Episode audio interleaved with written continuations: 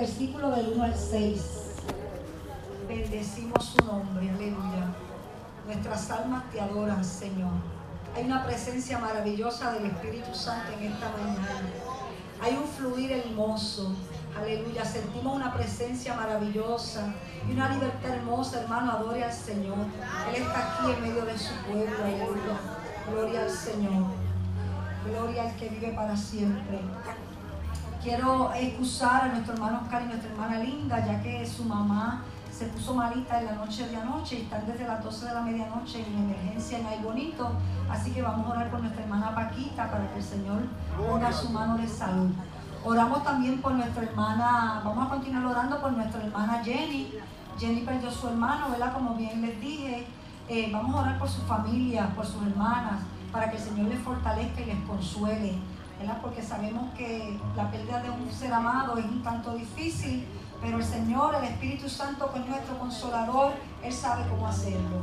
Así que eh, Apocalipsis capítulo 3, versículo del 1 al 6, lee la palabra en el nombre del Padre, del Hijo y de su Santo Espíritu y el pueblo de Dios dice, escribe al ángel de la iglesia en Sardis, el que tiene los siete espíritus de Dios y las siete estrellas, dice esto, yo conozco tus obras, que tienes nombre de que vives y estás muerto. Sé vigilante y afirma las otras cosas que están para morir, porque no he, porque no he hallado tus obras perfectas delante de Dios. Acuérdate, pues, de lo que has recibido y oído, y guárdalo, y arrepiéntete. Pues si no velas, vendré sobre ti como ladrón, y no sabrás a qué hora vendré sobre ti. Pero tienes unas pocas personas en Sardis que no han manchado sus vestiduras y andarán conmigo en vestiduras blancas porque son dignas. El que venciere será vestido de vestiduras blancas y no borraré su nombre del libro de la vida y confesaré su nombre delante de mi Padre y delante de sus ángeles. El que tiene oído, oiga lo que el Espíritu dice a las iglesias. Señor, te adoramos y te bendecimos, oh Dios. Te exaltamos y te engrandecemos en esta mañana, Señor. Te queremos dar gracias, Señor, por tu Espíritu Santo, porque se está moviendo en el silbido apacible en medio de tu pueblo, Señor. Gracias, Padre Santo, porque tú estás haciendo cosas maravillosas y extraordinarias en medio de tu iglesia, Padre. En esta hora queremos, Señor, presentarte a nuestra hermana Paquita, Señor, que está ya en sala de emergencia. Enviamos tu palabra de salud sobre su cuerpo quebrantado, Dios mío. Te pedimos, Dios, que tú pongas, Señor amado, aleluya, virtud maravillosa y poderosa sobre su cuerpo, Señor. Y que ella pueda ser dada de alta, Dios mío, aleluya. Oh Dios amado, tócala de manera especial. Fortalece y dale fuerzas nuevas a nuestra hermana linda, a nuestro hermano Oscar, Señor. Bendíceles de manera poderosa y especial, Señor. Te pido, Dios, que esta palabra que va a ser predicada en esta mañana, Señor, oh Dios amado, pueda encontrar una tierra fértil, Dios mío, donde ella pueda ser sembrada, Señor, donde pueda germinar y dar fruto al ciento por uno, Señor. Ayúdanos no solamente a ser oidores de tu palabra, Señor, sino que podamos ser hacedores de esta palabra tan maravillosa, Padre Santo. En esta hora, Dios mío, tú conoces la necesidad de este pueblo, Señor. Pon en mi corazón, Señor, en mi mente y en mis labios, la palabra precisa y concisa para cada uno de nosotros, porque tú conoces nuestra necesidad en esta hora, Señor. Gracias te damos, Señor, por la bendición de permitirnos llegar a tu casa en esta mañana. Gracias por la bendición, Dios mío, de tener hambre de tu palabra, Señor. Oh Dios mío, en esta mañana reconocemos que tú nos vas a alimentar. Oh Dios amado, con pasto verde y agua cristalina, Dios mío, que va a saciar nuestra sed y nuestra hambre espiritual, Padre. Oh Dios mío, gracias, Señor. Continúa manteniendo, Señor, esta atmósfera de armonía, Señor, donde tu Espíritu Santo se está, está paseando, Dios amado, para que tu palabra pueda fluir con libertad, Señor del cielo. Oh, gloria al Señor y podamos ser bendecidos a través de la misma, Señor. Gracias te doy, Señor, por Cristo Jesús. Amén y amén. Gloria al Señor. Pueden sentarse, amado. Gloria al Señor. Eh, según el diccionario bíblico ilustrado, eh, Sardis era una de las ciudades antiguas del Asia Menor. Eh, alcanzó y llegó a ser la ciudad de, eh, del reino, la capital del reino de Lidia. Alcanzó una gran riqueza esta ciudad de Sardis, ya que cerca de ella la atravesaba un río, el río Pactolo, el río Pactolo, y este río tenía eh, gran cantidad de oro. Por tanto, esta ciudad se convirtió en una ciudad sumamente rica. Aleluya, gloria al Señor. Eh, ella, esta ciudad estaba ubicada en la planicie de una meseta alta. Se le hacía sumamente difícil al enemigo eh, conquistarla. Esta ciudad estaba rodeada de murallas y no solamente eso, sino que al ser tan alta, pues eh, eh, se le hacía un tanto difícil a, los enemigos porque era bastante empinada. Y pues los enemigos no podían visualizar de primera intención dónde era la entrada de esta ciudad. Gloria al Señor. Y encontramos, hermano, que en el, en el año 549 a.C., el rey Ciro eh, eh, persa, este, este, rey persa asediaba la ciudad de, Sardis. Y pues ellos, él, él le dio, él, le, dijo a los, a los, soldados que aquella persona que descubriera cómo entrar a esa ciudad le iba a dar este, Un, buena, una buena, un buen regalo, obsequio y allí había un soldado mirando aquella ciudad, asediendo aquella ciudad de Sardis, hasta que llegó el momento que a uno de los soldados que estaban cuidando la muralla se le cayó su casco, su yelmo. Y entonces bajó de la ciudad a buscar su casco. ¿Y qué pasó? Pues aquel, aquel soldado que estaba mirando vio por donde aquel soldado había entrado, por la peña que había entrado, por la abertura, por la grieta que había entrado y había salido el soldado a buscar su casco. Y esa misma noche, Sardi fue conquistada por, por los enemigos. Y no solamente fue conquistada una vez, sino que fue conquistada dos veces. En el año 514 fue conquistada por Antíoco el Grande. ¿Y qué significa esto, hermano? Que eh, a pesar de que esta ciudad era una ciudad rica, era una ciudad que estaba fortificada, era una ciudad que se sentía segura con la posición estratégica que tenía. Esta ciudad bajó la guardia, se descuidó y fue conquistada. ¿Por qué? Porque dejaron ¿verdad? una pequeña grieta donde el enemigo entró y asedió la ciudad. Esto nos enseña a nosotros, amados, aleluya, que tenemos que, que cuidar nuestra vida espiritual. La palabra dice que el que crea estar firme, mire que, que no caiga. Tenemos que cuidarnos. En la medida que nosotros nos sentimos eh, firmes, ahí el enemigo está mirando nuestra vulnerabilidad para poder entrar por ese, ese orificio que le dejamos y entrar a atacarnos y querernos destruir. Y eso fue lo que pasó, hermano, con esta ciudad. Era una ciudad que estaba muy confiada, gloria al Señor. Y no solamente eso, que el rey Creso eh, eh, fue de las primeras ciudades que acuñó la moneda eh, según, según el diccionario, el rey Creso le quitó a, los, a los soldados eh, las botas militares y le puso, ¿sabes lo que le puso? Eso lo dice el diccionario, hermano, yo lo traigo como dice la palabra del diccionario.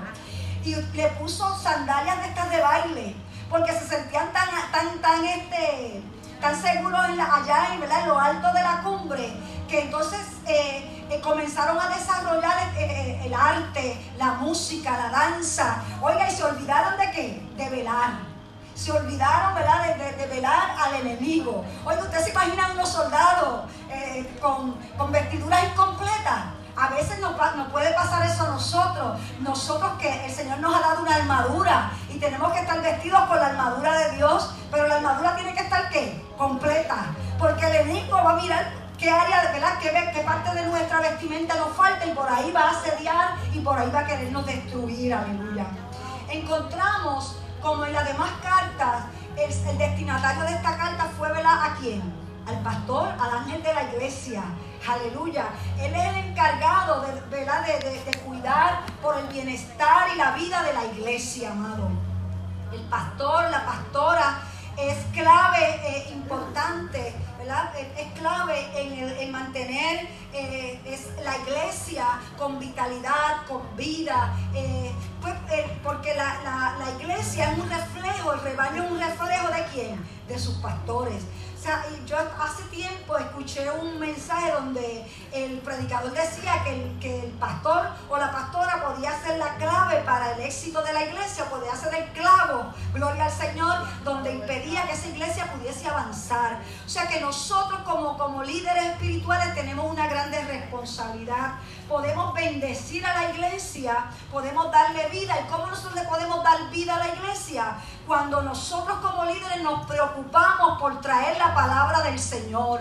Cuando nosotros como líderes nos preocupamos, amados, por traer una palabra fresca al rebaño de día en día. Cuando no estamos dando la palabra, eh, gloria al Señor, pasto seco, gloria al Señor, ni agua que sea fresca, sino que nosotros tenemos esa grande responsabilidad. Aleluya, porque dice la palabra que la palabra es viva y eficaz y más cortante que toda espada de dos filos. O sea que si nosotros traemos, si los líderes espirituales traen palabra al pueblo, pues ese pueblo va a tener que vida, gloria al Señor, porque esa palabra es la que trae vida, esa, es la, esa palabra es la que trae cambio, esa palabra, amada, es, es, la que hace la diferencia en medio del pueblo. Pero si nosotros como, como líderes lo que traemos es concepto de hombres, amado, es filosofía humana, aleluya, esa iglesia va a comenzar a, que, a menguar, amado, porque lo que el alimento del rebaño es la palabra del Señor.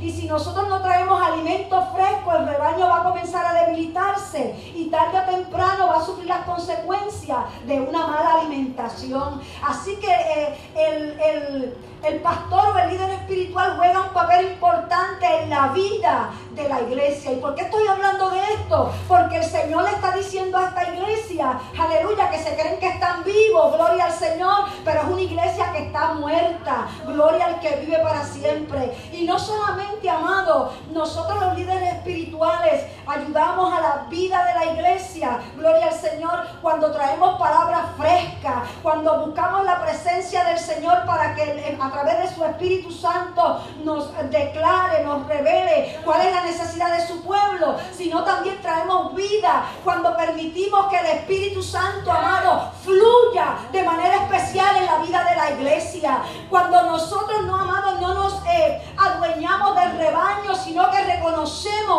que esta obra, aleluya, es del Señor. Oh, gloria al Señor. Y quien hace en medio de la obra no es el líder, no es el pastor no es la pastora, sino que el que hace la gran diferencia en medio de la obra del Señor es el Espíritu Santo en medio de la iglesia. El Espíritu Santo que es el que da vida, amado. El Espíritu Santo que cuando fluye, que cuando toma el control, el dominio de la iglesia, hace cosas maravillosas en medio de su pueblo. Aleluya. Amado, tristemente a veces encontramos personas, encontramos personas, aleluya, que, eh, que pues no eh, el enemigo las engaña y se sienten adueñados de la obra del Señor, amado, y quieren tomar control absoluto del rebaño del Señor. Y en la medida que un hombre de Dios, una mujer de Dios que está en el altar, que Dios lo ha llamado, quiere tomar el lugar del Espíritu Santo, amado, la iglesia va a afectarse, la iglesia va a comenzar a debilitarse, porque la realidad es que nosotros somos gente como usted, aleluya, somos humanos, que tenemos debilidades, que tenemos flaqueza, que tenemos limitaciones, pero el Espíritu Santo amado, que es la tercera persona de la Trinidad, es el que hace la diferencia en medio de la iglesia. Él es el que produce el fruto en la iglesia, aleluya. Gloria al Señor. Es el que produce el amor, es el que produce el gozo, es el que produce la paciencia, la mansedumbre en medio de la iglesia. Por más que yo predique aquí de amor, por más que yo predique de mansedumbre, de paciencia, amado, si no permitimos que el Espíritu Santo, amado, gobierne nuestras vidas, aleluya, ese fruto no se producirá en nosotros, aleluya. Por lo tanto, aleluya, como, como sierva del Señor, tenemos que permitirle al Espíritu Santo que haga el trabajo que tiene que hacer en medio de su iglesia, que tome el control, el dominio, aleluya, absoluta Señor, aleluya. Oh, gloria al Señor. Simplemente nosotros somos administradores de lo que el Señor, aleluya, nos ha puesto. Pero Él es el que transforma su vida. Él es el que cambia. Él es el que genera esa nueva criatura en usted. Él es el que forma ese carácter de Jesucristo en nuestras vidas, aleluya. Oh amado, qué maravilloso es eso. No solamente eso, amado, sino que Él nos da esa capacidad para nosotros poder entender las escrituras. Gloria al Señor. Nos da iluminación de la palabra del Señor. Todo eso lo hace el Espíritu Santo cuando se está moviendo en medio de su pueblo. Así que iglesia tenemos que estar conscientes de la gran importancia que tiene el Espíritu Santo en medio de la vida de la iglesia. Una iglesia, amado, donde, aleluya, el Espíritu Santo está restringido, donde no se le da libertad al Espíritu Santo. Es una iglesia que tarde o temprano va a debilitarse y va a morir si el Espíritu Santo no toma el control de la misma. Porque Él es el que da vida, Él es el que hace cosas maravillosas en medio del fluir de la iglesia, amado. Cuando los dones de ministerio, cuando los dones del Espíritu se mueven en medio de la iglesia, suceden cosas maravillosas, aleluya. Así que, amado, vamos a darle libertad al Espíritu para que sea el Espíritu el que haga en medio de nuestras vidas, aleluya. Gloria al Señor. Aleluya. Escríbele al ángel de la iglesia, gloria al Señor. Le dice, el Señor conocía esta iglesia de Sardi, yo conozco tus obras, que tiene el nombre de que vives y estás muerto. ¡Wow! Esta iglesia tenía fama, se creía que vivía, que era muy espiritual. Gloria al Señor. ¿Sabes una cosa? Si algo conoce Dios es la condición de la iglesia. Si algo conoce Dios es la condición de cada uno de nosotros, amados. Y Dios conocía la condición de esta iglesia. Esta era una iglesia, amado. Salir no tenía problemas con ninguna herejía, como algunas de, las otras iglesias que hemos estudiado, gloria al Señor, que tenían problemas con la doctrina de los nicolaitas, con aquella mujer Jezabel, gloria al Señor, que enseñaba a fornicar y a comer cosas, ¿verdad? Eh, eh, eh, eh, sacrificar a los ídolos. Ellos no tenían ese problema, amado. No tenían un problema interno en términos de doctrina, de mala enseñanza, de falsos profetas, de falsos maestros. No tenían ese problema. Tampoco tenían, hermanos, problemas del exterior en términos de, no eran como la iglesia de Pérgamo, que era una iglesia que estaba siendo asediada y perseguida, amado, aleluya, por los que odiaban el Evangelio. No, amado, pero esta iglesia tenía un problema Aleluya. Y el problema que tenía esta iglesia, amado, era una iglesia que se sentía cómoda, que se sentía, aleluya, que estaba, era una iglesia sumamente perezosa, era una iglesia que estaba en ociosidad, aleluya. Por eso fue que, que la ciudad de Sardis fue conquistada por los enemigos, porque era una iglesia, esta ciudad se sentía, aleluya, que era impenetrable, se sentía que ningún enemigo podía conquistarla y se sentaron a disfrutar, a cantar, a disfrutar de las artes y no velaron al enemigo que los estaba asediando. O sea que el problema de, la ciudad de Sardis eran ellos mismos, gloria al Señor. Así que amado, es sumamente importante que como iglesia entendamos Aleluya, y creemos conciencia de la importancia de nosotros mantenernos vigilantes ante el tiempo que estamos viviendo. Aleluya. Oiga, esta iglesia estaba tan, tan muerta. Gloria al Señor que no, que no, no, el enemigo no la estaba asediando en términos de, de persecución. Porque sabes una cosa, una iglesia que se levanta a trabajar para la gloria y la honra del Señor, el enemigo se va a encargar de qué? De ponerle el pie y para que tropiece. Se va a encargar de perseguirla, amado. Pero esta iglesia estaba dentro de las cuatro paredes, estaba cómoda, estaba disfrutando del tiempo que estaban viviendo. Aquella, aquella ciudad era una ciudad sumamente rica, gloria al Señor. Era una ciudad, amado, que se sentía aleluya, que se sentía eh, poderosa. Pero la realidad, amado, es que ellos no aprendieron lo que era el velar, no aprendieron, amado, lo que es nosotros eh, vigilar nosotros mismos. Aleluya. Y eso es, tenemos que entenderlo y crear conciencia con esta palabra. El Señor le dice a ellos, sé vigilante, gloria al Señor, sé vigilante. Gloria al que vive para siempre. Tenemos que aprender a vigilar. Ellos se creían muy espirituales. Tenían fama de que estaban vivos, pero la realidad era que era muy diferente ante los ojos de Dios. Aleluya. Muchas veces tienen nombre de que vives, en muchas ocasiones, y no quiero hacer alusión a ningún tipo de iglesia, a veces vemos iglesias, encontramos pueblo de Dios que tienen nombre de pentecostales, pero amado, ahí el Espíritu Santo no se está moviendo, ahí no hay bautismo del Espíritu Santo, ahí el Espíritu Santo lo tienen controlado, amado. Nosotros somos pentecostales, gloria al Señor, tenemos que permitirle al Espíritu Santo, amado, que controle nuestras vidas, aleluya, gloria Señor.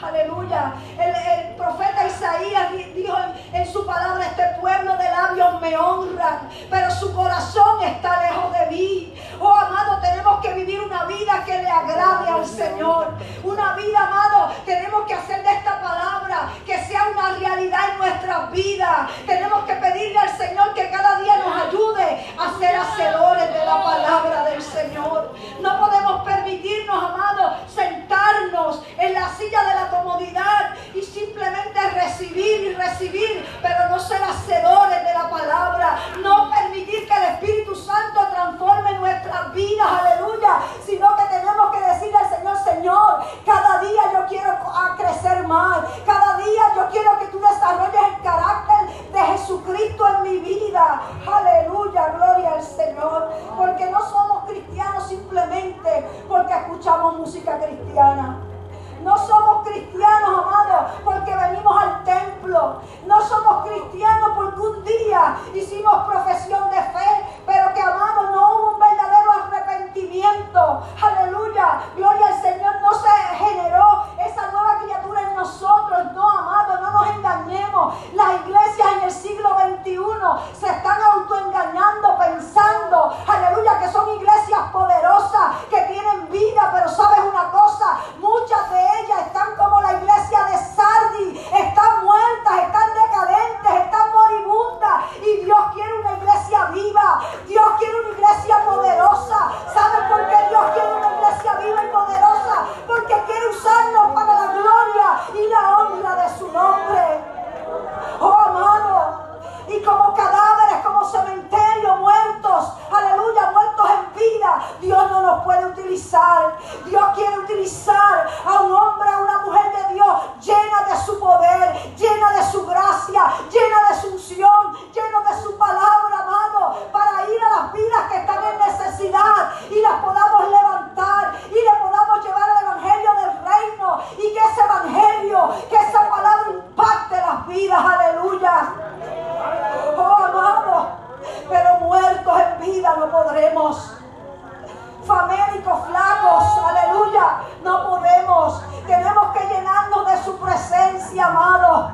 Aleluya, este pueblo, esta ciudad de Sardis se alimentaba bien, gloria al Señor, festejaba, tenía grandes riquezas, se sentía cómoda, gloria al Señor. Nosotros como iglesia, amado, podemos decir, wow, tenemos un edificio hermoso, un templo precioso, tenemos facilidades, gloria al Señor, tecnológica, tenemos buenos instrumentos, tenemos buenos músicos, aleluya, pero amado, más que eso, necesitamos la presencia de Dios en nuestra vida. Necesitamos el mover del Espíritu Santo en nuestra vida para que así podamos ser llenos y podamos dar por gracia lo que por gracia hemos recibido. Así que no nos sentemos, aleluya, en la silla, amado, a descansar. Vamos a buscar al Señor, vamos a buscar su presencia, amado. Gloria al que vive para siempre. ¿Cuándo fue que esta iglesia comenzó a morir? Amado, ¿cuándo es que la iglesia del Señor comienza a morir? Cuando comienza a alejarse de la verdad de las escrituras. Aleluya. Gálatas capítulo 1, versículo 6 y 7 dice, eh, el apóstol Pablo diciéndole a la iglesia de Gálatas, estoy maravillado de que tan pronto os hayáis alejado del, del que os llamó por la gracia de Cristo para seguir un evangelio diferente. No es que, no es que haya otro, sino que hay algunos que os perturban y quieren pervertir el Evangelio de Jesucristo. Es sumamente importante, amado, que nosotros estemos conscientes, aleluya, de que tenemos que escudriñar las escrituras, que tenemos que leerlas, amado, y los que tenemos responsabilidad para enseñar y para predicar, tenemos que siempre estar eh, eh, con esa sintonía con el Espíritu para que el Espíritu nos revele cuál es la palabra, cuál es la necesidad del pueblo. Y no solamente eso, que nos escudriñemos y nos preguntemos qué estamos predicando, qué estamos enseñando. Amado, ¿qué, está, qué tú estás escuchando? Gloria al Señor. Porque la realidad que en estos tiempos, amado, muchos líderes se están parando en los altares a traer, a traer filosofías humanas donde la gente sale asombrada, donde hay muchos fuegos artificiales, pero la realidad es que cuando salen afuera, no hay vidas transformadas, no hay vidas cambiadas, no hay vidas, amado, aleluya, no hay frutos en esas vidas. Así que, amado, una iglesia muere cuando nos alejamos de la verdad del Evangelio. Así que usted, hermano, tenga cuidado con lo que usted está escuchando. A mí me preocupa un tanto cuando yo escucho una predicación, amado. Aleluya, especialmente en internet gloria al Señor, y no, no, no escucho que dan una base bíblica para la enseñanza. Necesitamos tener una base bíblica para la enseñanza que se está trayendo, amado, porque necesitamos validar si esa enseñanza que se está trayendo es a la luz de las escrituras, porque la realidad, hermano, que lo falso, aleluya, se parece un tanto a qué? A lo verdadero. Y cuando se quiere colar lo falso, muchas ocasiones, amado, echan a un lado las escrituras. Así que tenemos que tener cuidado. Si, si no queremos morir, hermano, vamos a estudiar las escrituras. Vamos, aleluya, a escudriñar las escrituras. Que en muchas ocasiones, hermano, no tenemos deseo. Claro que no. Que a veces lo que queremos es prender la televisión, amado, y ver un buen programa. Aleluya. Porque esta carne lo que le pide a uno es diversión. Lo que le pide, amado, es eh, gloria al Señor, eh, descansar. Pero es necesario que como pueblo nos disciplinemos. Aleluya. Hacer aún aquello que tal vez no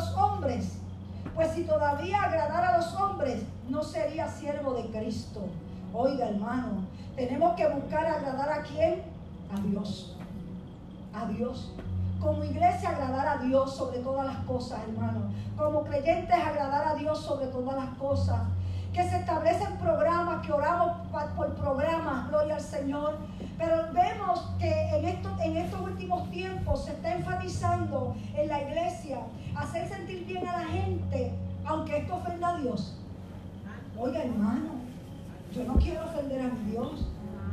Yo tampoco quiero que usted se sienta mal, pero hermano, cuando me dan a escoger entre agradar a Dios y agradar a los hombres, yo quiero agradar a Dios. Aleluya, yo quiero hacer la voluntad de Dios. Aleluya, yo quiero seguir las instrucciones de Dios.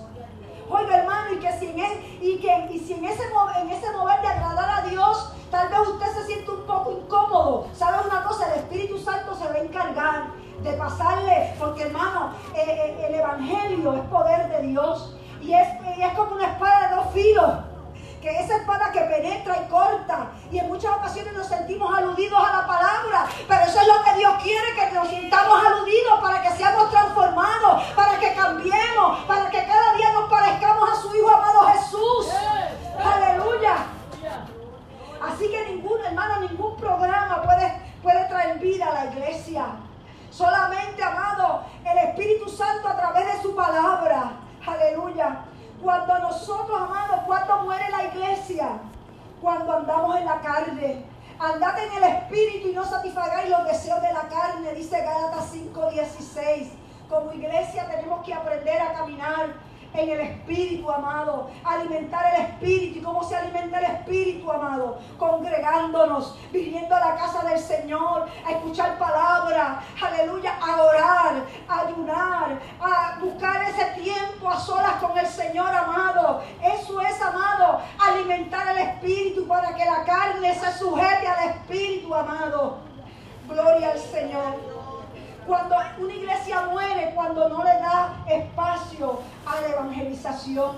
Cuando no, hermano, no se invita a nadie a la casa del Señor, al templo, una iglesia comienza a morir, gloria al Señor. Una iglesia muere cuando vive en el pasado. Oye, iglesias, aleluya, que, que no han permitido, porque la realidad, hermano, es que el, el Señor tiene cosas nuevas para nosotros. El, el Espíritu Santo es un mover fresco y no podemos quedarnos, ¿verdad? En el pasado tenemos que vivir el presente y en ese presente que Dios y haga cosas maravillosas y extraordinarias a través de nosotros, amados.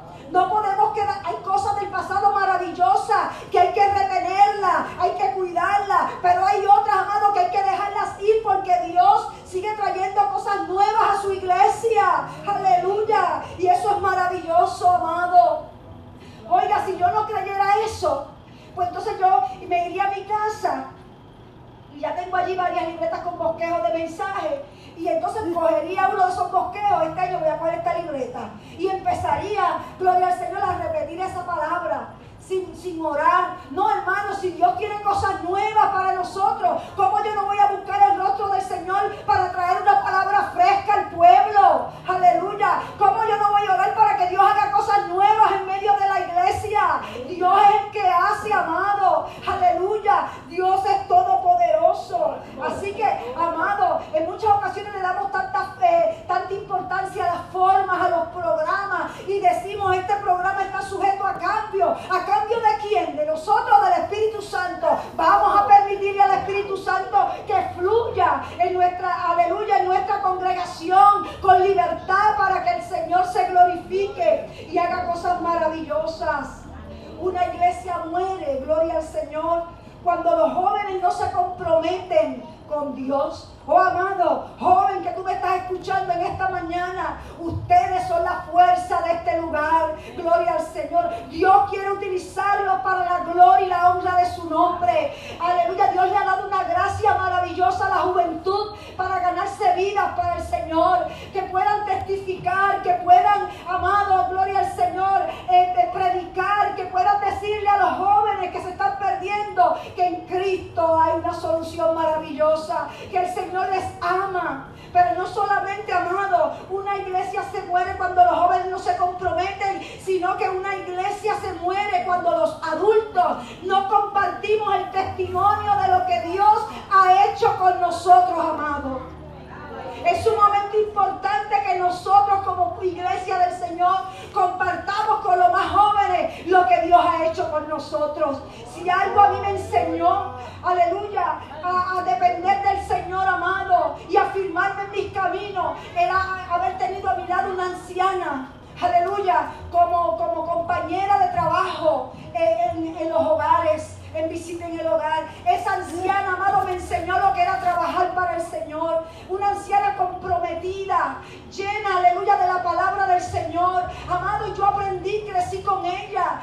nuestros jóvenes necesitan, aleluya, buenos mentores. Nuestros jóvenes necesitan ver adultos que llegan a la casa del Señor y se, y se humillan ante la presencia del Señor a buscar el rostro de Dios y su justicia. Nuestros jóvenes necesitan ver gente, aleluya, adulta, aleluya, que paguen, que paguen el precio. Gente que busquen al Señor, que podamos ser buenos modelos para ellos seguir. Que puedan decir, yo quiero ser como el hermanito tal. Yo quiero ser como aquella hermanita. Así como yo una vez dije, yo quiero ser como la hermana Elsa. Aleluya. Yo quiero que tú me uses no, no por envidia, hermano. Yo decía, Señor, úsame como tú usas la hermanita Elsa. Allá, en, los hogares. Como ella se desvivía por aquellos ancianos. Como ella, aleluya, hacía el trabajo. Y no solamente eso. Yo la veía a ella como ella. Eh, todos los domingos Amado, aunque tuviera esas rodillas así de hinchada por la gota, ella se paraba en su clase de, de ancianos y allí daba una clase, hermano, poderosa,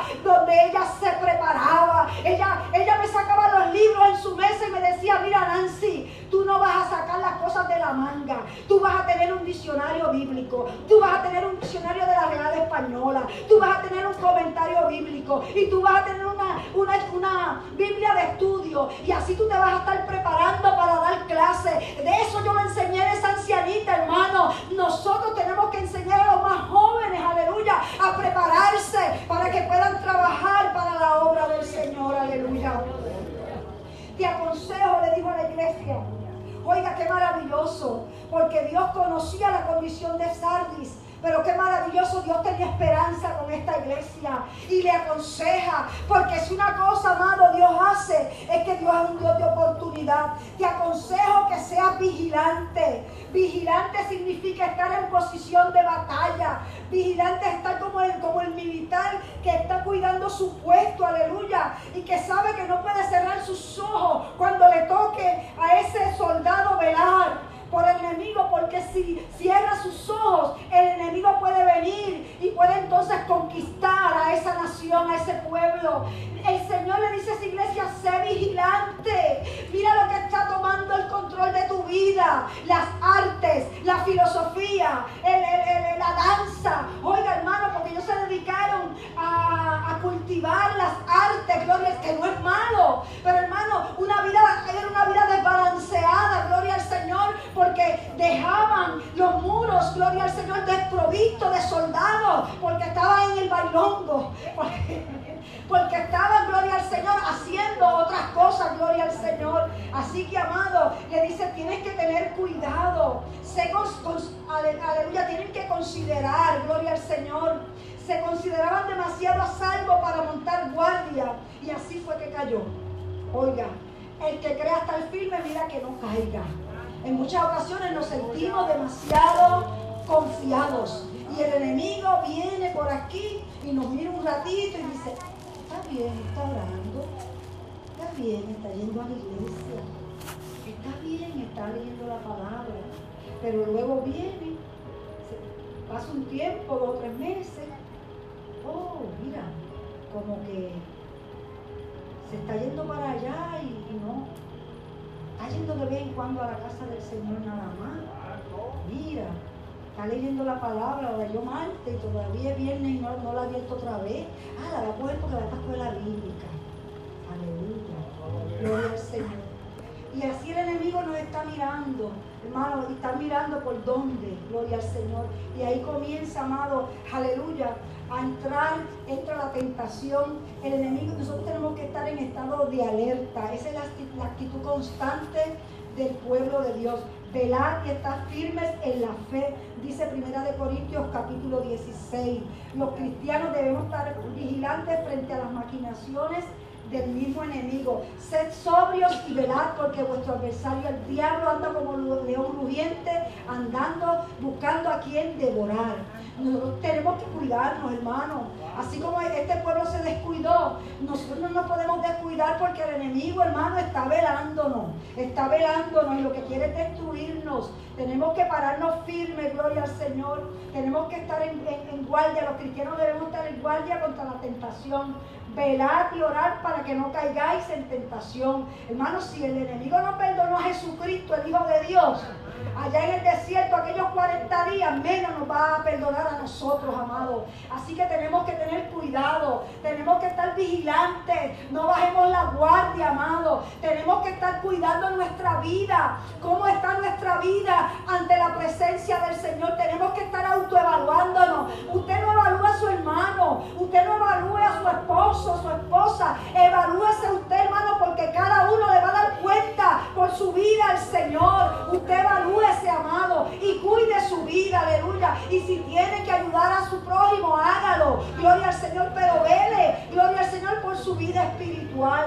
Eso en, el Nuevo Testamento es un llamado, hay un llamado constante al pueblo de Dios a estar alerta, a estar en guardia, a estar velando, amado, porque la realidad, gloria al Señor, lo vemos día a día, como gente, hermano, que llevaban 20, 30 años en el Evangelio, de gente que, que tenían un testimonio maravilloso, intachable, que gente que Dios lo utilizaba poderosamente. De la noche a la mañana nos encontramos con ellos, gloria al Señor, y le preguntamos y lo vemos y decimos, ¿pero qué pasó contigo? Y entonces, ah, no, pero que me hicieron esto o aquello. Gente, y se apartaron del Señor, hermano, porque no velaron. Miren, no fue la persona, no fue la, los demás, las pruebas fueron ellos que no velaron por su vida espiritual. Y entonces, amados, tuvieron que, aleluya, tuvieron problemas, se descuidaron y el enemigo los atacó por la zona más vulnerable de su vida.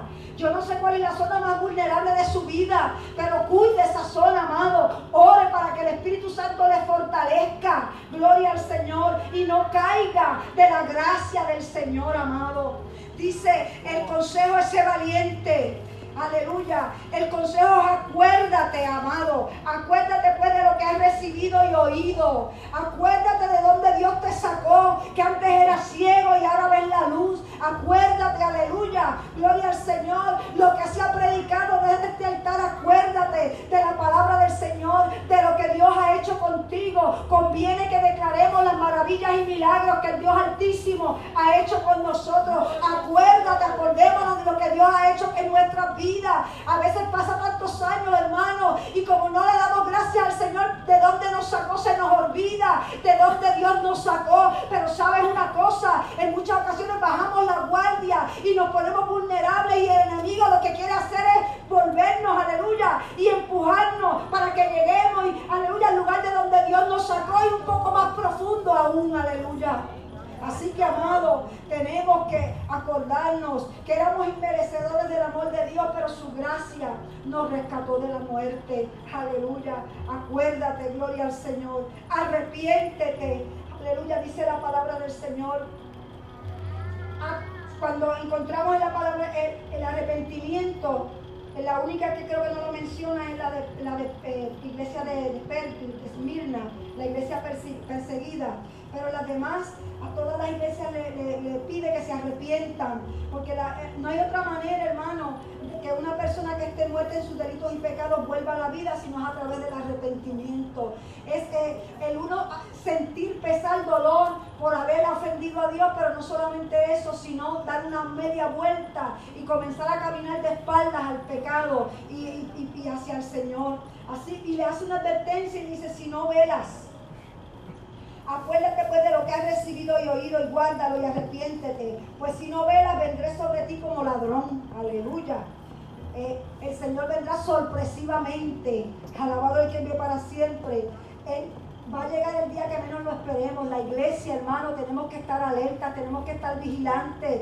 Eh, el Señor está a las puertas. Tenemos, hermano, eh, todos los acontecimientos que estamos viendo en las noticias ah, es indicativo de que el Señor está a las puertas y viene por su pueblo. Estamos eh, cuando vemos, escuchamos las noticias de Israel, todo lo que está aconteciendo allá, ya ellos tienen listo, hermano, ya ellos tienen todos los materiales guardados eh, con respecto a la construcción del templo. Escuchamos ya de una persona que dijo que si, si salía, ¿verdad? Presidente de la nación iba a que iba a levantar el templo en dos años, hermano. O sea que ya esto está a las puertas, hermano. Ya la trompeta pronto va a sonar. Nosotros como iglesia tenemos que estar apercibidos para que cuando suene la trompeta la iglesia se vaya con Cristo, amado. Aleluya, tenemos que velar, tenemos que cuidar nuestra vida, amado, tenemos que cuidar nuestra salvación con temor y temblor. Iglesia, aprendamos a velar nuestra vida espiritual. ¿Y cómo velamos nuestra vida espiritual? Cuando estemos orando, no simplemente oremos pidiendo, quiero esto, necesito aquello, salva los míos, haz esto.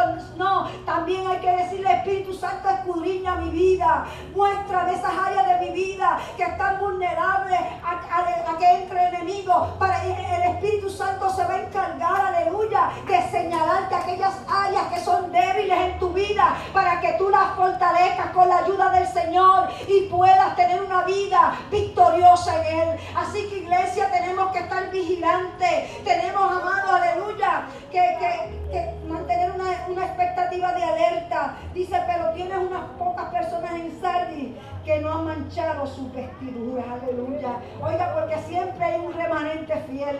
¿Cuántos, aleluya, son de ese remanente fiel que no han manchado sus vestiduras, que se están cuidando para que cuando suene esa trompeta podamos irnos a ese encuentro con el Señor? Qué maravilloso, aleluya. Y a esas personas, amados, aleluya, que han, han sido, aleluya, es fieles al Señor, el Señor les hace una promesa. Fíjense que esa promesa no es para todos los que todos los que están congregándose en Sardi, no es para todos los que asisten, aleluya, a la iglesia de Sardi, es para todos aquellos que han sido fieles al Señor, aleluya, porque Dios viene a buscar una iglesia sin mancha y sin arruga, una iglesia que se ha consagrado para Él, que se ha separado para Él, que no se ha dejado influenciar por ese, ese virus de pecado amado. Tenemos que cuidarnos para el Señor, aleluya dice, aleluya, yo le, yo le daré. Pero tienen unas pocas personas que no han manchado sus vestiduras y andarán conmigo en vestiduras blancas. Aleluya. Gloria al Señor. Qué maravilloso. Esa recompensa que Dios tiene para cada uno de nosotros. Aleluya. Eh, esas vestiduras blancas, el, blanco tiene dos, eh, eh, tiene dos símbolos. El símbolo de pureza Bienaventurados los de limpio corazón porque ellos verán a Dios. Y también tiene el símbolo de la, de la victoria en el antiguo imperio romano. Todas aquellas personas cuando había una victoria se vestían de blanco para celebrar ¿verdad? Esa, esa gran victoria. Dice la palabra en Apocalipsis capítulo 19. Gloria al Señor. Versículo del 7 al 8 dice, Gocémonos y alegrémonos y démosle gloria, porque han llegado las bodas del Cordero y su esposa se ha preparado. Y a ella se le ha concedido que se vista de lino fino, limpio y resplandeciente, porque el lino fino es las acciones de los, de los justas de los santos. Qué maravilloso, hermano. Que un día, aleluya, vamos a tener unas vestiduras blancas, aleluya. Un día vamos a tener esa, vamos a estar en la misma presencia del Señor y vamos a disfrutar, hermano, de estar de tú a tú con el Señor. Esa recompensa es para aquellos que han sido fieles. No solamente esa recompensa, sino de que se van a ser vestidos con vestidura blanca, de lino fino, sino que dice, no borraré su nombre del libro de la vida. Apocalipsis capítulo 20, versículo 15 dice, y el que no se haya inscrito en el libro de la vida fue lanzado al lago de fuego. El, el, el Apocalipsis 21, 27 dice, no entrará en ella ninguna cosa inmunda o que hace abominación y mentira, sino solamente los que están inscritos en el libro de la vida del Cordero un día usted aceptó a Jesucristo como el Salvador de su alma, gloria al Señor, dice la palabra que nuestro nombre fue inscrito en el libro de la vida. Hay lugares donde se enseña que una vez salvo, siempre salvo. Pero hermano, esta palabra nos enseña que una vez nosotros somos salvos, si descuidamos, aleluya, esta salvación tan grande y nos morimos espiritualmente, nuestro nombre puede ser borrado del libro de la vida y ser lanzado al lago de fuego. Pero qué maravilloso que la palabra dice aquí que aquellos, aleluya, que, que no mancharon sus vestiduras, que vivieron en santidad. Amado, y no estoy hablando con respecto a que seamos perfectos porque nosotros continuamente pecamos, pero no practicamos el pecado, no hacemos del pecado un hábito, sino que cuando pecamos nos humillamos, nos arrepentimos ante la presencia del Señor. Dice la palabra que Él nos perdona y echa nuestros pecados al fondo de la mar no acordarse más de ellos. Qué maravilloso que el Señor nos vestirá con vestiduras blancas, no borrará nuestro nombre del libro de la vida, gloria al Señor. En el antiguo, en el mundo antiguo los reyes guardaban un registro de los ciudadanos de, la época y del lugar cuando una persona cometía un crimen, gloria al Señor, o cuando se moría, esa persona era borrada del registro. Y ya no, ¿verdad?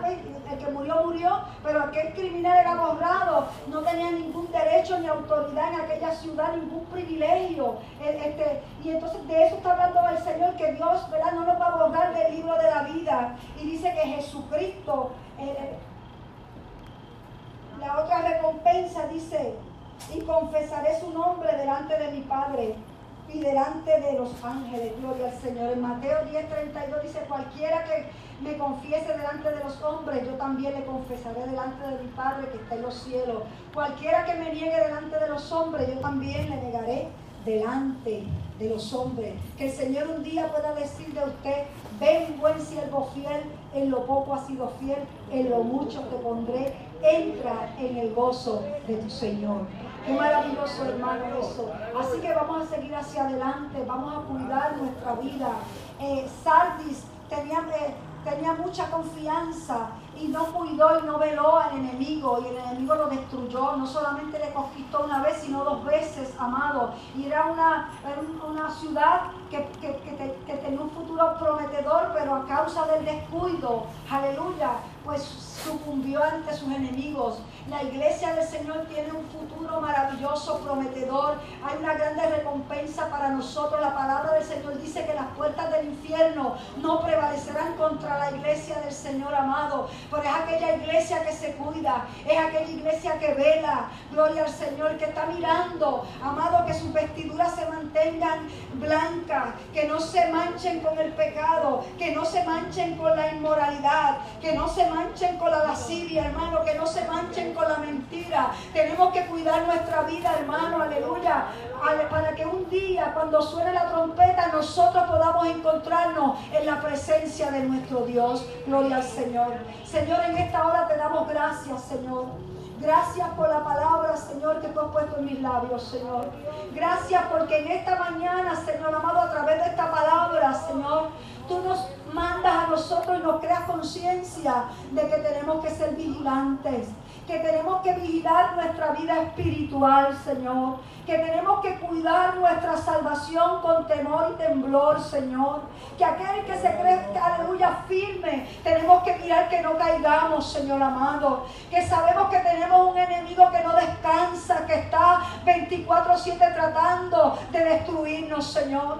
Te pedimos, Dios, que nos mantenga, Señor, con una actitud apropiada, Señor. Que podamos cuidar nuestra vida, Señor. Que no nos descuidemos con los placeres de este mundo, Señor. Oh Dios amado, con las afanes, Señor. Oh Dios mío, como este pueblo que se descuidó ante el disfrute de la vida, las vanaglorias de la vida, los placeres de la vida, los descuidaron y los llevaron a ser una, una ciudad, Dios amado, que no cuidó, no veló, no veló aleluya, no, no, no, no veló al, al, enemigo que venía a acecharle, Señor. Que nosotros, Señor, el Espíritu Santo, cada día nos revele, aleluya, y nos muestre por dónde quiere venir el enemigo para destruirnos, Señor. Gracias te damos, Señor, porque en medio de nuestras luchas, en medio de nuestro caminar, no estamos solos. Tenemos tu Espíritu Santo que nos revela toda verdad y toda justicia. Tu Espíritu Santo que nos habla. Tu Espíritu Santo, amado, aleluya, dice cuidado por aquí, no, no hagas esto, no hagas aquello, Señor, gracias.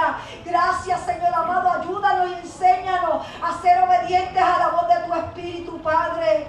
Gracias te doy, Señor, por Cristo Jesús. Amén y amén, Señor. ¿Cuánto pueden adorar a Dios en esta mañana? ¿Cuántos vinieron con la expectativa de recibir bendición de parte de Dios en esta mañana? ¿Cuántos vinieron con la disposición, con el entusiasmo, con el deseo, con las ganas, con la alegría y con todas esas cosas que son necesarias para recibir bendición de Dios en esta mañana? Dios está siempre presto. Él siempre quiere. Esta Biblia, Gloria al nombre de Jesús pues, en esta mañana, ¿verdad? Dios los bendiga una vez más. Eh, respondo, ¿verdad? Para los que no me conocen, al nombre de Oscar Meléndez.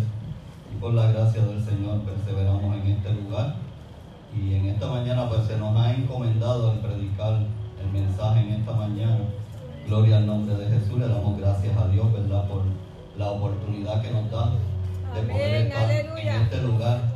Sabemos y, entendemos que nos da un poquito de, de, ese como pánico, el pánico ese que le da a uno que se le revuelca hasta el estómago.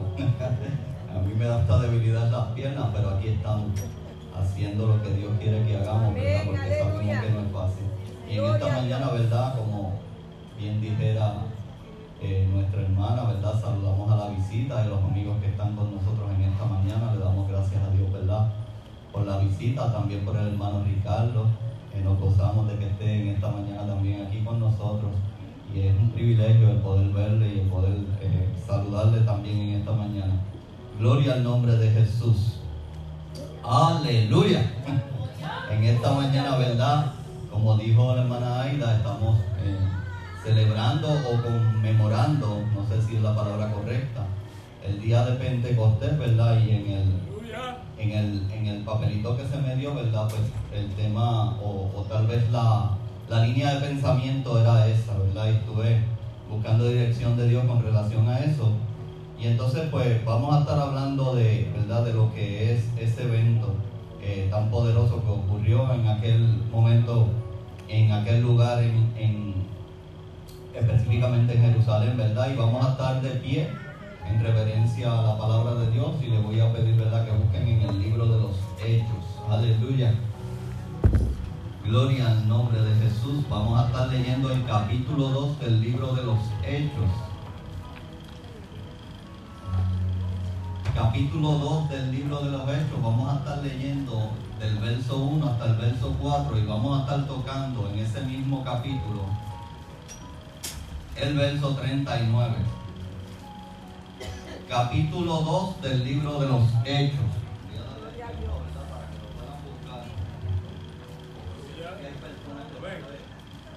Son muy rápidas en, la, en la búsqueda, pero vamos a darle un poquito de tiempo para que lo puedan buscar todito y lo podamos leer toditos. Gloria al nombre de Jesús. Capítulo 2. Libro de los Hechos verso 1 al 4 y vamos a estar leyendo el 39 en esta mañana. Gloria al nombre de Jesús. Aleluya. Hermana Aida, gloria al nombre de Jesús. Gloria al nombre de Jesús. Capítulo 2 del libro de los Hechos, la palabra de Dios lee a la gloria del Padre, del Hijo y del Espíritu Santo. Dice, cuando llegó el día de Pentecostés, estaban todos unánimes juntos y de repente vino del cielo un estruendo como de un viento recio que soplaba, el cual llenó toda la casa donde estaban sentados. Se le aparecieron lenguas repartidas como de fuego, asentándose sobre cada uno de ellos. Y fueron todos llenos del Espíritu Santo y comenzaron a hablar en otras lenguas, según el Espíritu le daba que hablasen. El verso 39 dice, porque para vosotros es la promesa y para vuestros hijos y para todos los que están lejos, para cuantos el Señor nuestro Dios llamare. Vamos a orar. Padre, en el nombre de Jesús, en esta mañana te damos gloria, honra y alabanza a ti, Señor amado. Delante de tu presencia estamos en esta mañana, Señor. Reconociendo, Señor, que sin ti nada podemos hacer reconociendo tu poder, reconociendo que el Espíritu Santo, Señor, es el que tiene el poder. Pasa carbón encendido por nuestros labios. Mira tu pueblo en esta mañana, Señor amado. Yo no sé cuál es la necesidad que pueda haber en cada uno de ellos. Te pido que la proveas, Señor, a través de tu Santo Espíritu, a través de tu palabra que es viva y eficaz. Haz una obra que yo no puedo hacer, Señor amado. Y utilízame como un instrumento en tus manos en esta mañana. Y que la bendición y la transformación de este pueblo, Señor, que el único que puede transformar una vida eres tú. El único que puede salvar. El único que puedes hacer la obra que tú haces eres tú, Señor amado. Lo reconocemos en el nombre de Jesús. Bendecimos a tu pueblo en esta mañana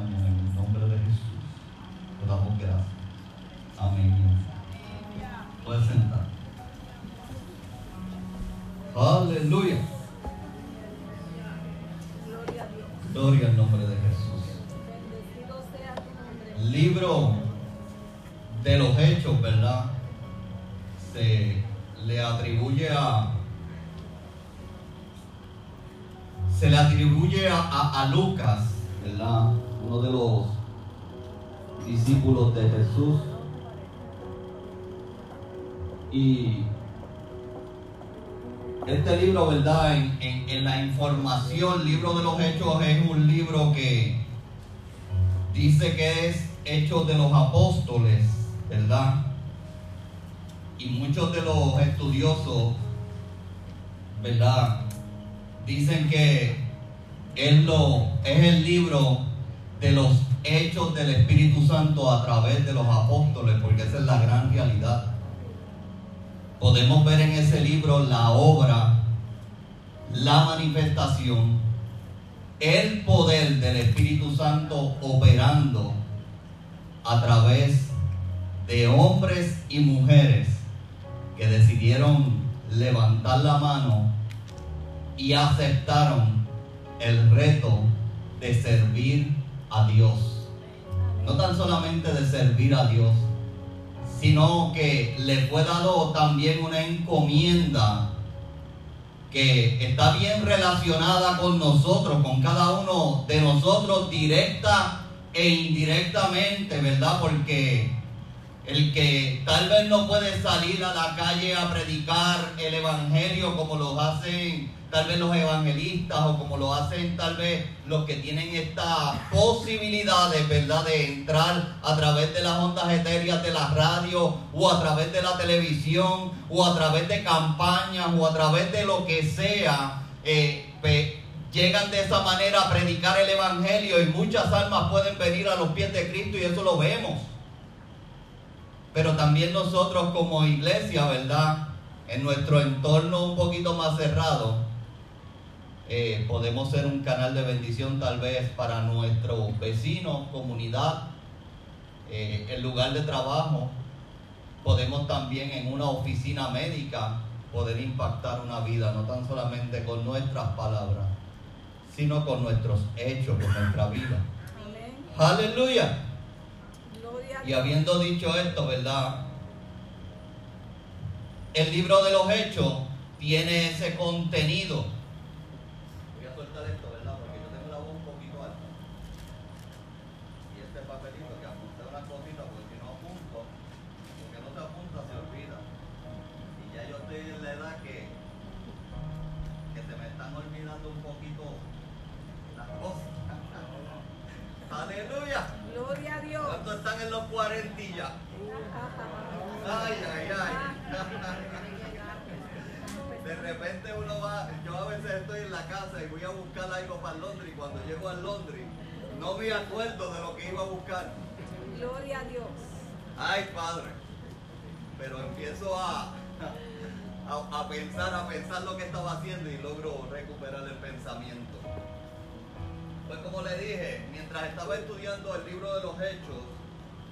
¿verdad?, atendiendo el asunto de Pentecostés y todo ese asunto que déjeme decirle, ¿verdad?, que es bien difícil uno indagar a veces en cosas de la Biblia. Bien difícil a veces hasta buscar información porque muchas veces aparece mucha información y la información hay que examinarla porque no todo lo que uno lee ni todo lo que uno recibe posiblemente esté alineado a lo que es las escrituras, ¿verdad? Y es bien importante centrarse en el aspecto de lo que, que uno vaya a decir esté de acuerdo a las sagradas escrituras y pueda ser una bendición para el oyente. Amén, aleluya. Gloria a Dios. Y entonces el mismo Lucas en este libro, ¿verdad? Comienza dando un detalle bien importante. Y voy a leer ese primer verso porque ese primer verso dice, en el primer tratado del Teófilo hablé acerca de todas las cosas que Jesús comenzó a hacer y a enseñar hasta el día que fue recibido, después de haber dado mandamiento por el Espíritu Santo a los apóstoles, a quien había escogido y a quienes después de haber padecido, se le presentó vivo con muchas pruebas apareciendo durante cuántos días? 40 días, dice ahí, y hablándoles acerca del reino. Y, ¿verdad? Vemos que Lucas fue diligente, indagando y buscando la información que iba a redactar porque ciertamente el lector tenía que recibir el argumento verdadero. La verdad de Dios es infalible. La verdad de Dios trae bendición sobre el ser humano. La verdad de Dios es Jesucristo. Gloria a Dios. Yo le dije a un, a un amigo que visita las comunidades, Ustedes saben, ¿verdad?, que hay muchos que visitan las comunidades.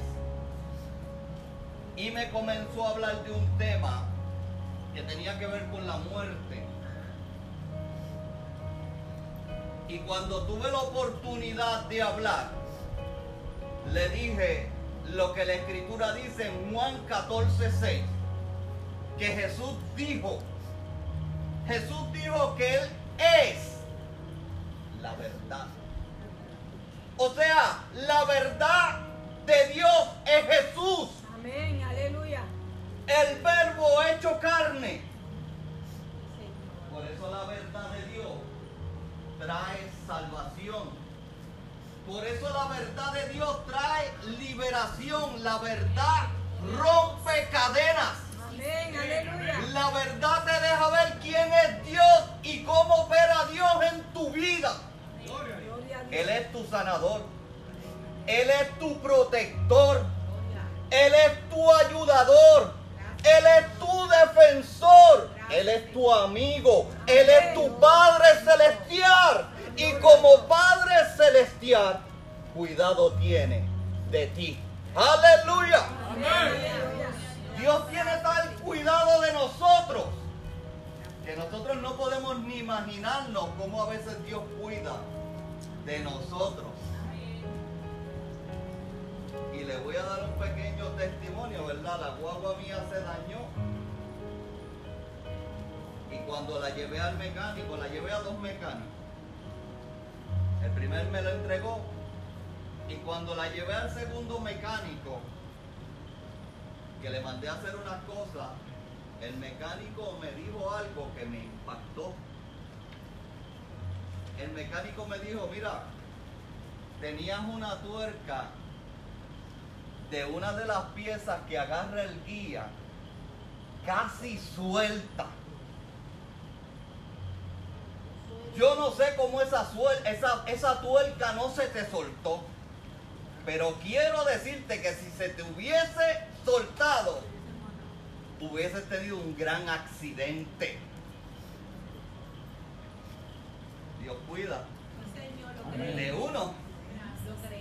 Dios protege a uno aún de cosas que uno desconoce.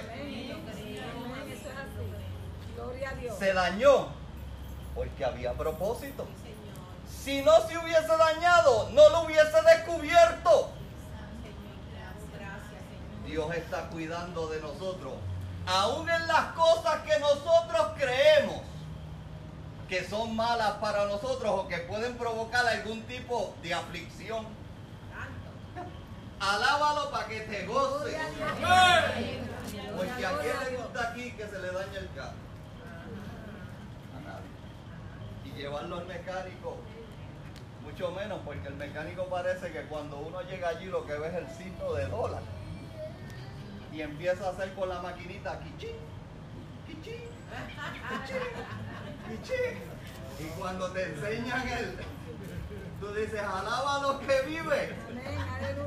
Señor, ayúdame. Diciendo todo esto, ¿verdad? Podemos ver que la verdad nos ayuda.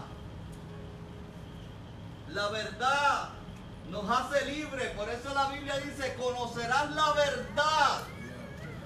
Y la verdad te hará libre. Gloria a Dios. Hay muchas ataduras mentales, como decía el hermano Ricardo. Y muchos de nosotros somos atacados y bombardeados en ese sentido. Dios nos ha equipado a la iglesia Dios la equipó. A la iglesia Dios no la dejó desprovista. Lo podemos ver en el libro de los hechos. Cristo le dijo a aquel grupo de discípulos o aquel grupo de personas, Cristo le dijo que se quedaran donde? En Jerusalén y le dijo, quédense ahí hasta que, hasta que reciban la promesa. Qué bueno es Dios. Porque el que prometió, el que prometió es Dios. Yo no sé qué Dios le ha prometido a usted. ¿Usted sabe cuántas promesas tiene la Biblia? Para el creyente, yo no sé, pero tiene un montón. Más de 3.000 creo que son. Promesas incondicionales y promesas condicionadas. Hay bendición para el creyente. Hay bendición para el pueblo de Dios. Hay bendición para el matrimonio. Hay bendición para la familia, para los hijos, para los padres, para las madres, para los adultos. Amén, aleluya. La generación de generación en generación, el potencial del creyente en bendecir su futura generación está en su lengua.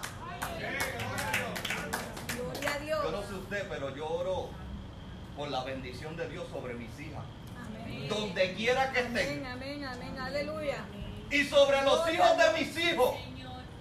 Y en mi oración pongo, Señor, son benditas en ti porque tu palabra lo dice. Amén. Herencia Aleluya. de Jehová son los hijos de los justos. Amén, Gloria a Aquí los amarramos a Él Gloria y Dios. Dios trata con ellos. Señor. No como nosotros querramos, porque a mí me gustaría ver mis hijas sirviendo a Dios. Y que la generación que se está levantando pueda ser que instruida en el temor al Señor. Amén, aleluya. La iglesia estaba a punto. Tengo como media hora. La iglesia estaba a punto de recibir una gran promesa. Una promesa que Cristo hizo. No se vayan hasta que reciban la promesa. Y se fueron a aquel lugar, un promedio, ¿verdad? Dicen los historiadores, como de 500 a 600 personas. Tal vez menos, tal vez más. Pero saben una cosa.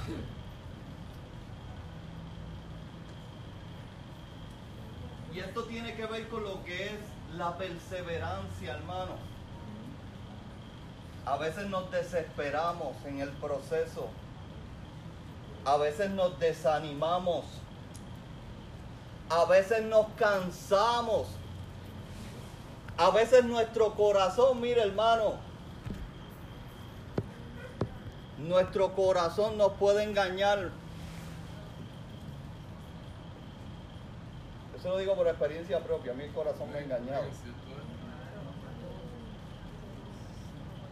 ¿Sabes lo que dijo el salmista en el Salmo 139?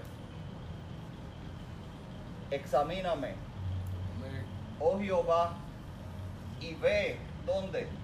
En mi corazón. Y ve si en mi corazón hay camino de qué? De maldad. Y guíame por dónde? Por el camino o por la senda de justicia. ¿Sabe por qué el salmista dijo eso? Porque el salmista, que era un adorador y fue un gran hombre de Dios, ungido, adorador. Dios dijo, ese hombre tiene un corazón conforme al mío. Su corazón lo engañó. Le hace el Salmo, 100 el Salmo 51, donde David está confesando el pecado que había cometido con Betsabé. ¿Lo engañó su corazón? Sí, lo engañó. La Biblia dice que el corazón es engañoso y perverso más que todas las cosas. ¿Quién lo conocerá? Dice el texto. Pero después de ese texto, Dios levanta la mano y dice, yo, que escudriño qué? La mente y el corazón del hombre. Muchos de los fracasos que nosotros como, como cristianos podemos tener en nuestras vidas y muchas de las situaciones que pueden hacer que nuestras fuerzas mermen, que nuestro entusiasmo cambie, que nuestras energías flaqueen, tienen que ver con asuntos de pensamiento de corazón. Y el enemigo es un experto trabajando en esa área. Mira, el, ene- el enemigo le dice a uno, no vale la pena ir a la iglesia. Es un experto diciéndolo. Ahí es lo que es un reguero de hipócrita. Y dígame si el enemigo no le ha dicho eso a usted. El enemigo dice eso. Pero cuando usted examina el pensamiento, usted se va a dar cuenta de que ese pensamiento no proviene de Dios. O proviene de la carne o proviene del diablo. En la, en la iglesia usted no va a encontrar perfección. Al contrario, lo que va a encontrar es defecto porque todos necesitamos ser trabajados de una manera o de otra. Si usted se enfoca en el defecto de otro, lamentablemente va a perder su norte. Y por eso la palabra de Dios dice que pongas tu mirada en quién? En Jesús. Jesús no te va a defraudar. Amén. Jesús no te va a engañar. ni te va a decepcionar. Si pones, si ponemos, porque necesito hacerlo, nuestra mirada en el Señor, jamás resbalaremos. Amén. Jamás fracasaremos. Porque el éxito del cristiano no depende de sus capacidades, depende de aquel que te llamó.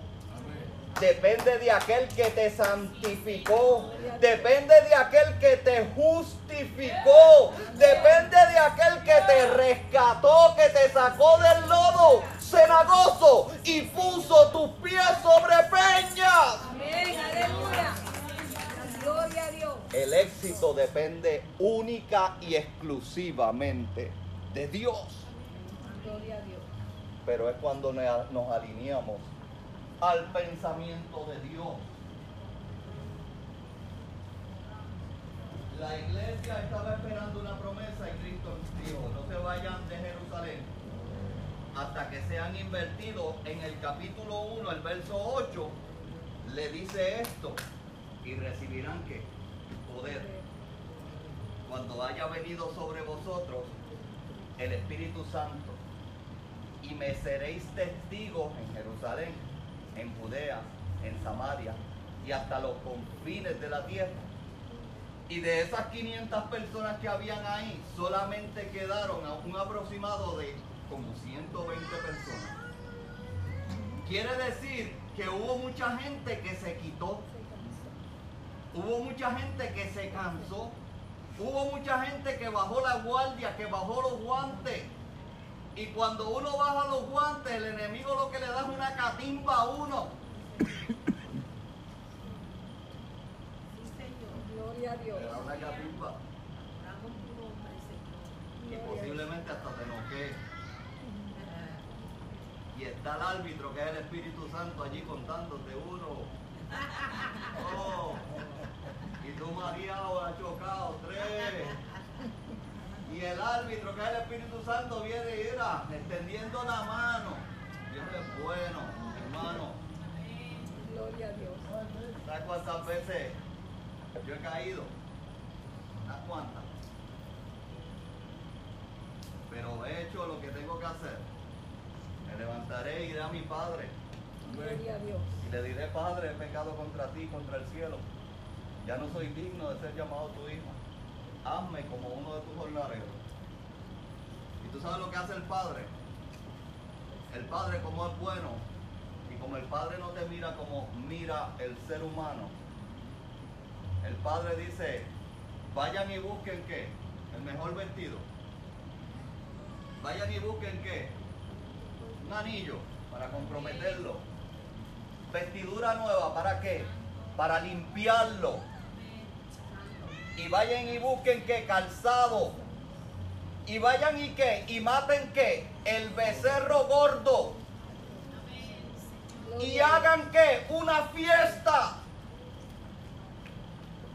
Aleluya. Dios nunca le quita la posición de hijo, porque Él está siempre dispuesto a perdonar. Amén. Las otras cosas que Dios pueda permitir en la vida de un creyente son extras. Dios es amplio en perdonar. Libro de los Hechos habla del comienzo de la iglesia. Habla de ese grupo que estaba reunido esperando. Habla de ese cumplimiento, de esa profecía que está en Joel. Y ese evento estaba a punto de ocurrir. Y en el capítulo 2 comienza el escritor diciendo que cuando llegó el día, aleluya, porque ciertamente hay un día que Dios ha determinado, ciertamente hay un día, hay una hora, hay un momento, hay una oportunidad donde Dios va a aparecer poderosamente. Para socorrerte. poquito el texto para darle un poquito de...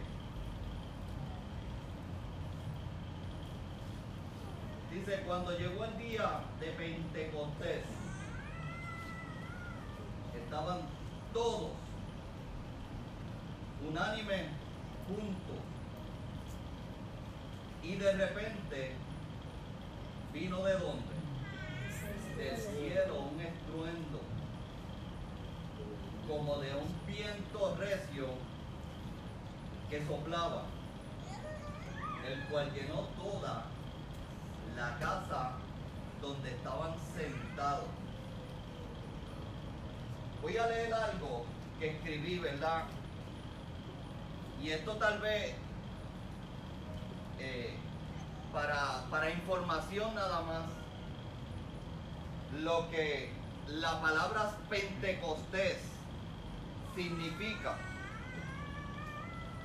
Pentecostés significa, ¿verdad? Dice aquí la definición que encontré. Es un nombre griego para fiesta o festividad conocido en el Antiguo Testamento como fiesta de las semanas o fiesta de las, de las cosechas del grano, del trigo o la cebada. Era una fiesta de 50 días que en el Antiguo Testamento el pueblo de Dios celebraba. Hay tres fiestas importantes para el judío y esta es la, definición para la nación de Israel, para los judíos. Los judíos en el Antiguo Testamento tenían muchas fiestas, pero no son fiestas como las que nosotros tenemos aquí en el mundo eran fiestas santas, eran fiestas, ¿verdad? Este, exclusivas que Dios le había dicho al pueblo que las celebrara con un propósito definido y con un propósito dirigido hacia Cristo. Por ejemplo, le voy a mencionar una de las fiestas que es la fiesta de la Pascua. La fiesta de la Pascua marca, ¿verdad? Cuando el pueblo de Dios iba a salir de qué? Del cautiverio, de la esclavitud. Y celebran la Pascua y Dios le da la salida de, de- de- de la esclavitud de Egipto y entran en qué? En una nueva bendición. Y luego de eso se establece lo que se conoce como la fiesta de las semanas o la fiesta de las primicias. Y posteriormente a eso se celebra la fiesta de los tabernáculos. Otra definición que quiero darle.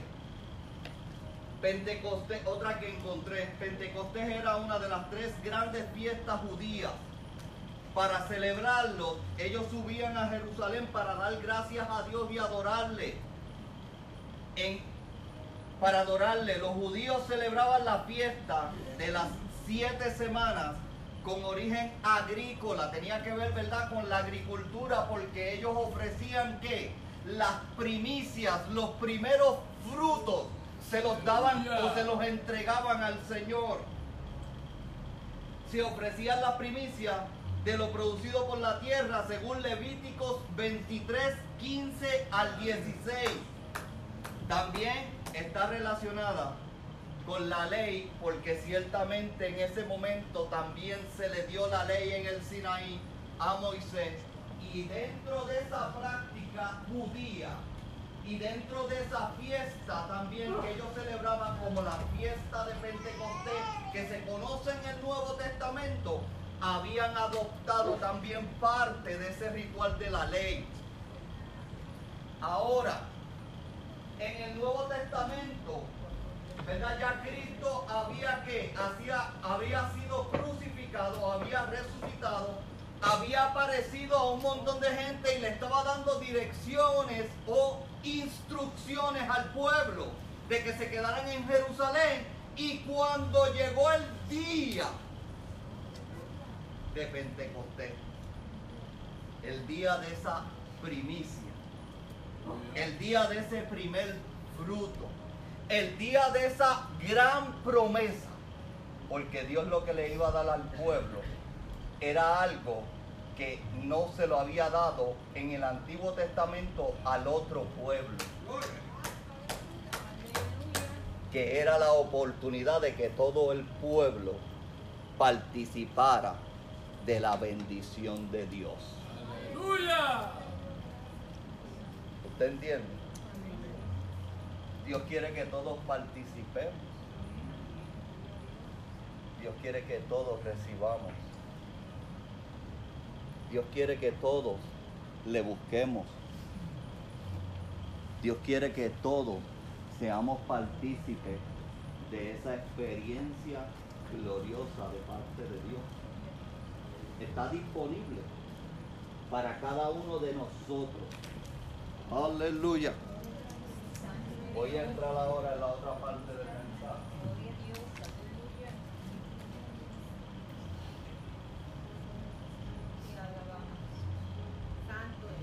Gloria a Dios, aleluya. Dice que de repente vino del cielo un estruendo, como de un viento que soplaba, llenó toda la casa en donde estaban sentados. O sea que fue un evento que no fue normal. Esto no había ocurrido en ninguna de las épocas. No había ocurrido de la manera que ocurrió en ese momento. Ocurre algo que no era normal, que estaba proféticamente anunciado, pero que no era normal, era sobrenatural. Era una experiencia nueva, una experiencia de contacto, una experiencia donde el Espíritu Santo iba ¿qué? a entrar donde en el corazón del ser humano iba a llenarlo todo.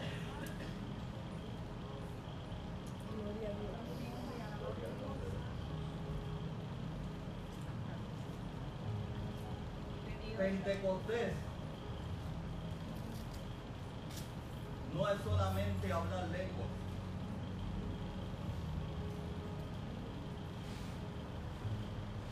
Pentecostés es mucho más que eso. Ser pentecostal no es un nombre denominacional, no es un nombre de una iglesia. Pentecostés es poder tener una experiencia directamente con Dios. ¿Cuántos han tenido esa experiencia directamente con Dios? Gloria a Dios. Dios nos dio el Espíritu Santo, amados hermanos. Gloria a Dios. Y nos dio el Espíritu Santo para que nos ayudase. Nos dio el Espíritu Santo para qué? Para que nos guiara. El Espíritu Santo nos guía a toda verdad y a toda justicia. ¿Saben por qué le digo que Pentecostés no es solamente hablar lengua?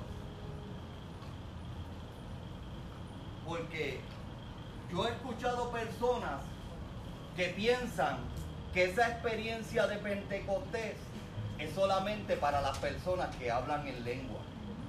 Eso no es cierto, hermano. No estoy diciendo que la manifestación, esa manifestación es real, es poderosa. Amén. Gloria a Dios. Pentecostés es para todos. Para todo el que cree. Para todo el que lo reciba. Para todo el que lo quiera. Amén. Aleluya. Hay Gloria a que Dios. anhelarlo, buscarlo, desearlo. Porque aquellos 120 que hacían en aquel lugar, clamando, esperando, pero ¿cómo estaban? Juntos. Esa es la parte, esa es la parte más difícil como seres humanos para nosotros. Porque tenemos diferencias, somos diferentes. ¿Y cuán diferentes somos? Que tal vez lo que le pueda gustar a ella a mí no me guste, o lo que a mí me guste a ella no le guste. Pero, ¿cómo juntamos? ¿Cómo estamos juntos y unánimes? Mire, hermano, estamos juntos ahora mismo. Pero para estar unánime, el pensamiento de estar unánime se alinea a qué? A las escrituras. ¿Por qué estaban unánimes? Porque estaban esperando el mandato que le dio Jesucristo.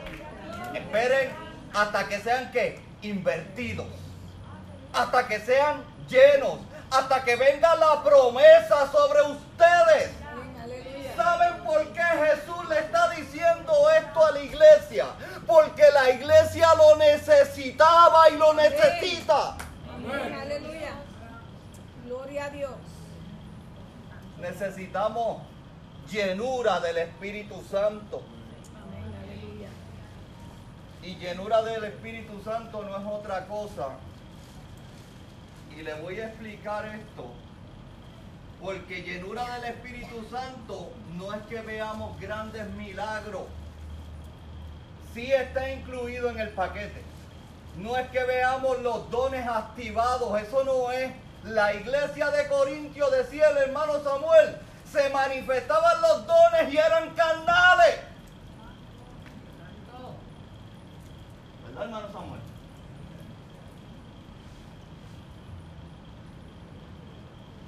Llenura del Espíritu Santo, hermano, Pentecostés, que es llenura del Espíritu Santo. Es, mire, el término que utiliza la Biblia es el controlado. ¿Y tú sabes con qué lo compara?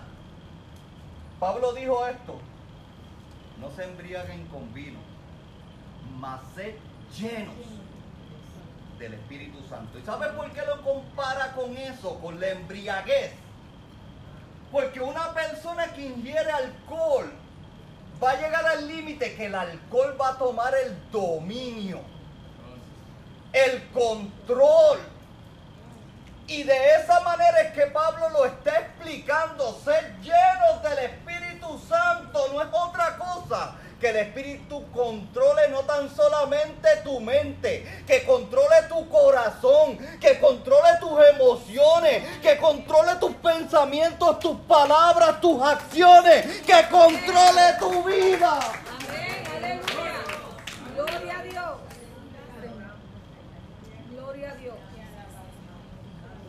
Eso es Pentecostés. Pentecostés tener una experiencia de la naturaleza que cuando esta lengua quiera decir algo en contra de alguien pueda ser controlada, refrenada, espérate. O cuando aquí, donde se originan los pensamientos.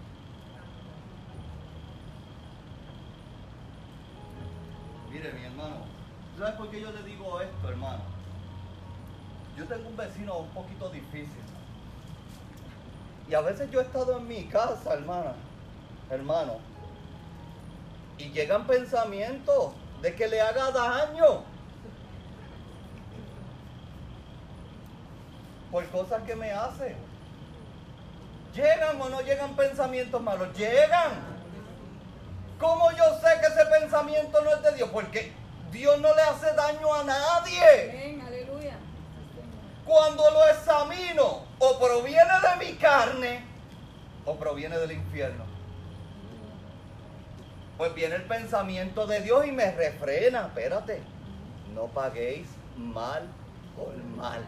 Al que te haga mal, y qué difícil es hacer eso. Al que le hace mal a uno. Porque al que ama a uno, mira a uno muchos besitos, mm, que mucho te quiero. Pero al que te pisa el callito. Ay, ay, ay. ¿Tiene que estar uno lleno del Espíritu Santo? Claro, porque ¿qué? El Espíritu Santo tiene fruto. Pentecostés es algo diferente de parte de Dios. Y aquella, aquella iglesia lo necesitaba. Y lo utilizó, de hecho. Podemos ver cómo la iglesia comenzó a qué? A florecer. estaban juntos, unánimes, recibieron la bendición y la iglesia comenzó a ser qué? Funcional. Comenzó a ser una iglesia poderosa, hermano, en todos los aspectos. Manifestaciones de los dones que le dije que están incluidas en el paquete, pero no es el todo. Obra de sanidad, paralíticos levantándose. Podemos ver en el libro de los hechos las obras del Espíritu Santo manifestadas. Y saben que el libro de los hechos está inconcluso. ¿Saben por qué? Porque quien culmina el libro de los hechos es la iglesia de Jesucristo que está repartida sobre el mundo entero. Gloria a Dios. Gloria a Jesús. Aleluya. Lleno del Espíritu Santo es ser definitivamente controlado por el Espíritu y movido por el Espíritu. Voy a tratar de terminar. Porque hubo una manifestación en ese capítulo. Dice que el estruendo fue como un viento que llenó. O sea, esto fue algo que ocurrió en ese lugar como un viento recio que llenó toda la casa. Y después de que se le aparecieron qué? Lenguas repartidas, ¿cómo de qué? Como de fuego, no eran lenguas normales. Y hubo una manifestación poderosa en aquel lugar. Y la gente que estaba decían, pero ¿cómo nosotros oímos a esta gente hablando en nuestra propia lengua? No son estos galileos. ¿Cómo ellos pueden hablar en nuestra propia lengua? Y un sector fue tocado, ¿verdad? Pero lo más que me llama la atención no es eso, hermano. Comenzaron a hablar en lengua, ¿saben? Que el que habla en lengua, la Biblia dice que habla misterio con Dios. Pero si yo voy donde la hermana Aneri hablando en lengua, ¿usted cree que la hermana Aneri me va a entender? A menos que Dios no manifieste qué. El don de qué? De interpretarlas. O que ella reciba qué? Revelación. Qué poderoso es eso. El apóstol habla de eso en las cartas a Corintios. ¿Cómo es que el orden de eso, verdad? Y no quiero entrar en ese tema. Pero lo más que me llamó la atención no fue que hablaron en lenguas. Fue que fueron todos llenos del Espíritu Santo. Y en el capítulo 4, y con esto voy a, a culminar, capítulo 4 o 3. No, no, no. En el capítulo 2, el verso 14, dice que Pedro, poniéndose en pie con los once, comenzó a hablar en lengua.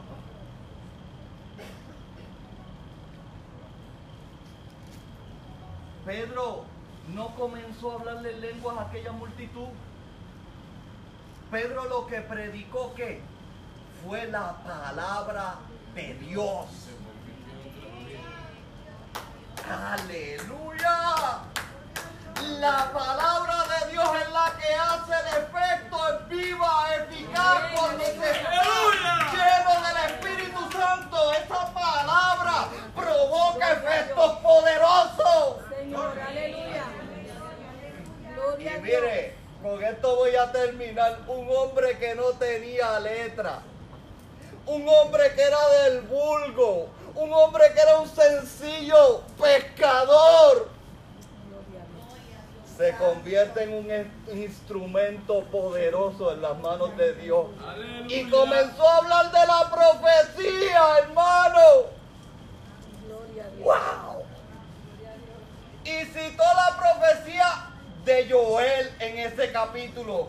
Y citó también la escritura donde David dijo. Y usted sabe lo más poderoso. Se convirtieron tres mil almas. ¡Aleluya! Qué obra poderosa hace Dios. Sin contar las mujeres y los niños. Pentecostés no es cualquier cosa. Pentecostés es poder de Dios sobre la iglesia. Gloria a Dios. Aleluya. Ya terminé. Gloria a Dios. Wow. Ese cortito esta vez. Gloria a Dios.